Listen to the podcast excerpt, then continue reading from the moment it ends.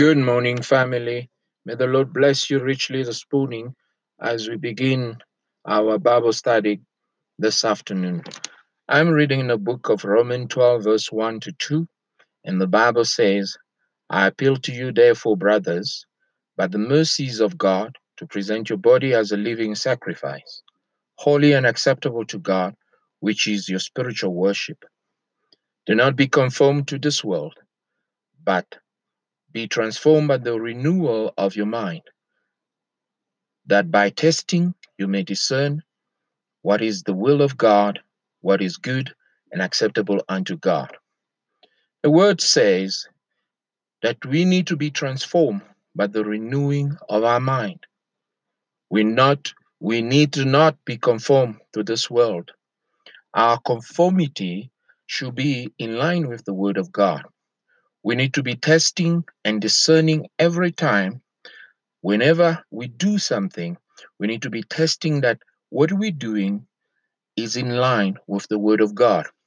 And as by so doing, we are going to be renewing our mind. We're going to be going through this transformation process where we are renewing our mind to begin to align to the will of God, to the Word of God, to the directions of God. So, testing our action is the key things in these principles here. Every time I test what I do, I test it in line with the Word of God, and I begin to discern whether what I'm doing is approved of God, is accepted of God, it is defined good by God, and not defined good by my understanding and my knowledge. And this is the conformity not to the world standard, but to the God standard.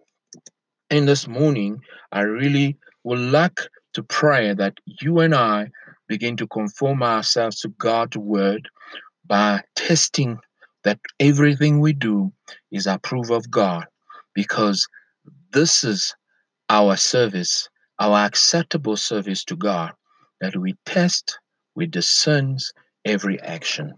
May God bless you richly. In Jesus' name, amen.